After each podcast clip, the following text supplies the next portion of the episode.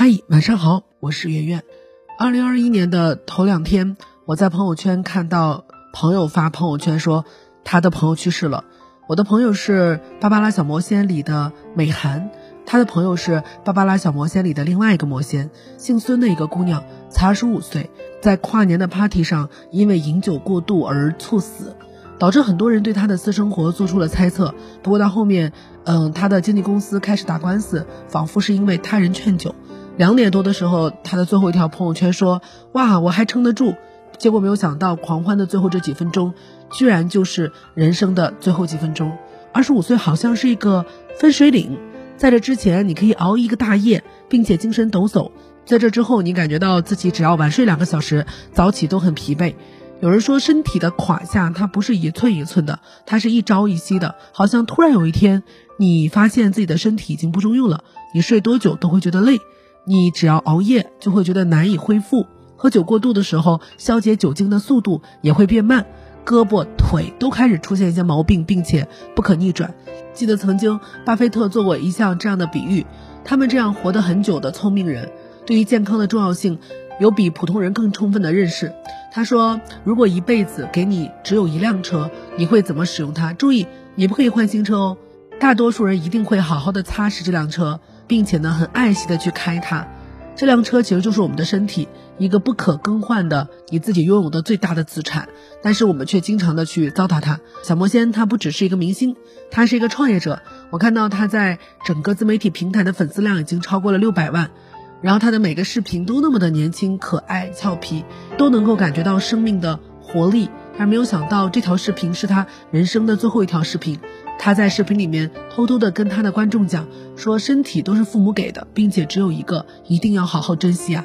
但是他没有做到。确实，不管是因为他人劝酒，还是因为自己的工作劳累，留给父母的无非就是一地伤心和永远都抚不平的遗憾。二零二零年的最后一天，我在年会上做出一个承诺。承诺一定要在晚上一点之前睡觉，绝对不可以熬夜到两点、三点、四点。一旦的睡眠时间挪到了晚上三四点钟，无论如何休息都很难去补足。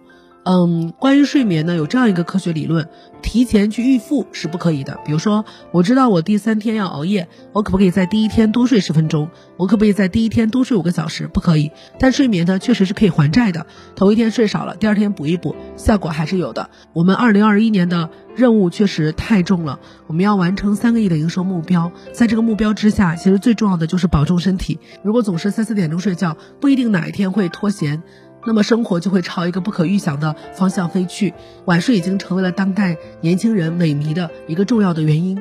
我总结了一下自己晚睡的原因，然后提出了三个比较有效的一个对策。第一个呢，我发现人晚睡可能是一种补偿心理，就是白天的工作太压抑或者太过于忙碌，没有时间喘息和娱乐，我们就会补偿自己一些娱乐时间。比如说晚上回到家，我以前上班的时候也会有这样的情况出现，周末的时候会熬夜，嗯，娱乐。以补足我在工作日的时候没有办法娱乐到很晚。现在也是白天的工作压力太大了，晚上就需要放松。那么这部分时间呢，就需要拿睡眠出来置换。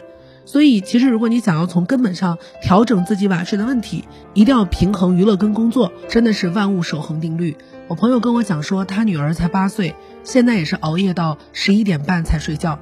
其实白天呢都是在写作业的，到了晚上就想放松，放松的时间呢又很珍惜，所以就不想去睡觉，一拖拖到十一点半。不要对自己逼得太紧，如果没有时间去娱乐的话，至少也起来运动一下。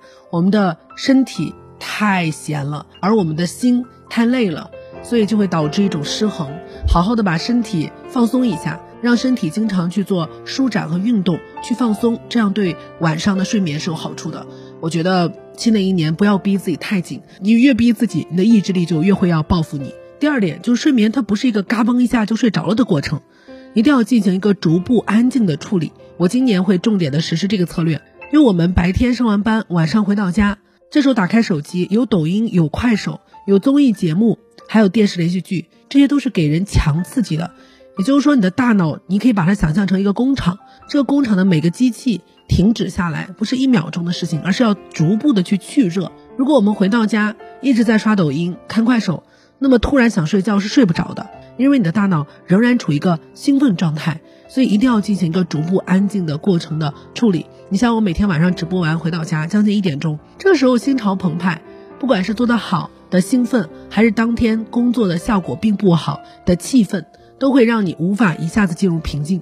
而且这时候最好的不是把手机打开去看短视频，或者是把电脑打开去看综艺，而是说好好的平静下来，去听听音乐，哪怕去收拾一下屋子，都可以让你更快的进入到睡眠。我今年还做了一个事情，就是把自己的卧室弄得更舒服了。我发现人不喜欢睡觉哈，哪怕是躺在床上也要玩手机，是因为觉得睡觉特别的无聊，哪怕在客厅躺着也不想要去卧室。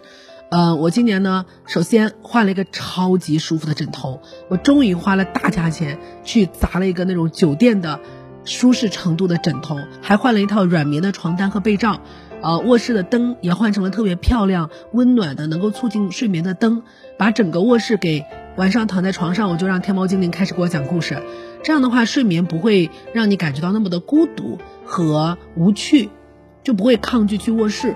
已婚人士也有一个优势，就是在睡觉之前可以跟另外一半去聊聊天。我觉得这样对促进睡眠有很好的作用。如果总是看手机的话，蓝光会导致眼睛无法进入一个疲惫状态。